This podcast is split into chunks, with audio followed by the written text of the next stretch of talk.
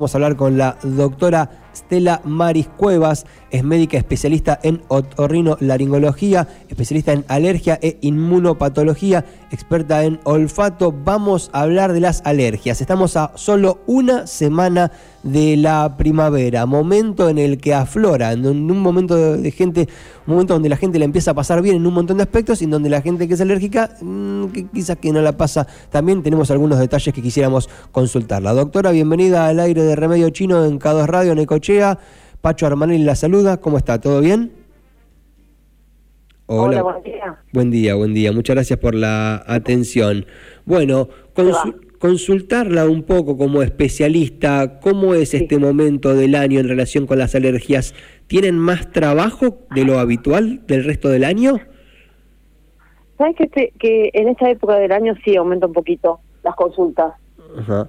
¿Y mm, por qué, cuáles son las principales alergias que se presentan en esta, en esta época? ¿Hay diferencias con otros momentos del año? ¿Son como que va variando eso o no necesariamente?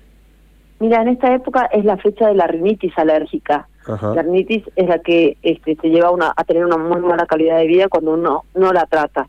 Pero fundamentalmente se manifiesta a través de cuatro síntomas, que son la crisis de torno, eh, agüita por después obstrucción nasal y muchas veces también crisis de estornudos.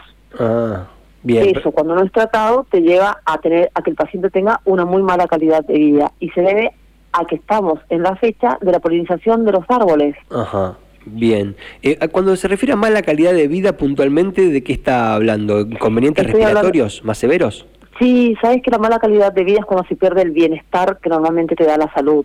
Entonces, cuando eso se rompe, porque por ejemplo, después de estornudar un montón de veces, el paciente se vuelve irascible, está de mal humor, o si la nariz te chorrea todo el día, te pones un poco de mal humor. Claro. Y fundamentalmente por la obstrucción nasal, porque la obstrucción nasal te lleva a que vos no puedas descansar en el caso de que a la noche te duermas, aparezca un, un ronquido, se rompen las estructuras del sueño, entonces dormís pero no descansar no descansar. Y dormir es importante, pero descansar es imprescindible, es importantísimo descansar. Claro. Entonces, si esto, estos síntomas se repiten todos los días y este cada año, eh, fundamentalmente en estos últimos dos años, las alergias están en aumento, eh, o bien también está en aumento eh, la intensidad de los síntomas. Por ahí el síntomas el paciente lo tiene todos los años, mm. pero en los dos últimos años se ve que la intensidad es mayor de los síntomas y también los síntomas se, se mantienen en el tiempo, o sea, duran más.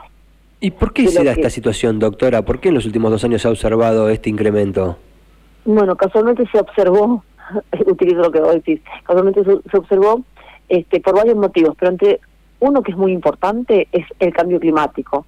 Entonces, este, los vientos que aparecían antes en septiembre, ahora ya comenzaron en agosto y estamos con la niña. La niña este, se repite tres años consecutivos. Este es el tercer año de la niña. Entonces no hay lluvia, hay sequías y por eso hay tanto viento. El, en este caso, el polen de este árbol, que es el plátano, el más dañino de todos, pero todos los árboles polinizan ahora, ¿eh? pero el plátano es el más dañino de todos, eh, hace que el fruto caiga y como hay viento, al caer se expanden en, el, en los genes que tienen un peso molecular muy livianito, entonces son fácil transportados por el aire. Eh, doctora, se, se, corta por ahí la comunicación, no sé si está en un lugar ahí que por ahí perjudica la, la comunicación. No, yo ah. no, yo escuché que se corta y bien, no, no nos comunicamos, ahora está perfecto. ¿eh? Ok, ok, ok, está, está ahí. Le quería preguntar, ¿cómo se puede prevenir o, si se puede curar esta situación? Usted dijo que si no, si no se trata puede redundar en mala calidad de vida, pero concretamente, ¿cómo se trabaja esto? ¿Prevención? ¿Se puede curar? ¿Se curan las alergias? ¿Cómo se trabaja este tema? No, las alergias no se curan. El paciente que es alérgico ya viene marcado genéticamente y en estos últimos años está empeorado, por lo que contaba, por el cambio climático. Pero cuando vos tenés algo genético, no se cura. Lo que podemos hacer nosotros es justamente mejorar la calidad de vida. ¿Y cómo se haría esto? ¿Cómo, qué, qué prácticas se hacen? Los médicos contamos con un arsenal terapéutico muy grande, contamos con lo que le pedimos al, médico, al paciente que no se automedique, que consulte y dentro de la jerga médica es importante que esta patología no sea subestimada. Porque muchas veces uno va y cuenta de esto y dice, bueno, pero es una rinitis alérgica. Sí, pero esa rinitis alérgica me está quitando calidad de vida, hace que yo tenga alteraciones cognitivas, que estornude toda la mañana y la tarde tengo que hacer un trabajo y no tengo ganas. porque estoy decaído, estoy de mal humor, o por ahí uno indica un antialérgico, que nosotros sabemos que tenemos que indicar antialérgicos que no produzcan sueño, ni, ni, tampoco te, exciten. Eh, por ahí este uno va a la a la farmacia y puede pedir algo y el chico de la farmacia no tiene la culpa, viene y te da cualquier, algún antialérgico que encontró o el que más sale. Y por ahí ese antialérgico produce sueño o produce una, hiperexcitación. Entonces estás como, como haciendo las cosas todo muy rápido, no sabes por qué es y es por el medicamento.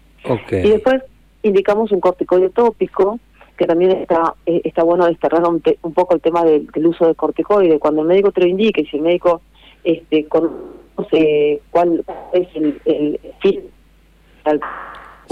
se corta, se corta, lamentablemente se corta, no sé por qué motivo. Sí, yo te escucho perfecto. ¿eh? Eh, ahí, ahí, ahí, recuperamos, ahí recuperamos, pero no sé, por momentos como que como que se cae. Está hablando de los corticoides justo. Sí, sí, de los corticoides tópicos. Es un spray que se pone a nivel de la nariz eh, de manera local. Ah, y después lo que le pedimos al paciente en esta fecha, porque es la época de los vientos, es la en el barbijo, uno puede cubrir la boca y la nariz para que de esta, de esta manera crear una interfase y el polen no se pose en la nariz y aparezcan los síntomas Bien, con la doctora eh, Estela... Con la doctora Estela Maris Cuevas estamos hablando para redondear la charla. Hay un tema que nos interesa muchísimo, doctora, como para saber. ¿Una persona se puede volver alérgica con los años? Voy a ser autorreferencial por única vez en esta charla. Yo tengo 43 años y hasta ahora nunca había tenido inconvenientes con la alergia. Pero este año estoy, que no sé si es alergia o qué exactamente, pero como que, no sé, por momentos me agarra que no puedo más con los estornudos. ¿Se puede volver uno alérgico con los años? ¿Es posible esto? Mira, eh, casos como el tuyo yo tengo un montón. Paciente que nunca había manifestado ningún tipo de alergias y en los últimos años sí está con sintomatología. Yo creo que ese paciente, en tu caso vos personalmente, tenías una marca genética, pero no habías manifestado ningún tipo de síntomas. Y creo que quizá tenga que ver esto del, del, de la intensidad eh, con los síntomas o en, teniendo en cuenta esa genética teniendo el cambio climático. Y si a eso le sumas el estrés, hace que las defensas bajen, entonces uno se vuelve muy vulnerable. Entonces por ahí lo que antes no te hacía mal, ahora te está este, produciendo síntomas. Ok, perfecto. Doctora, muchísimas gracias por esta charla. Usted, ¿eh? chicos, muy amable y que tengan muy buen día. Muy útil, que tengan muy buen día, hasta cualquier momento.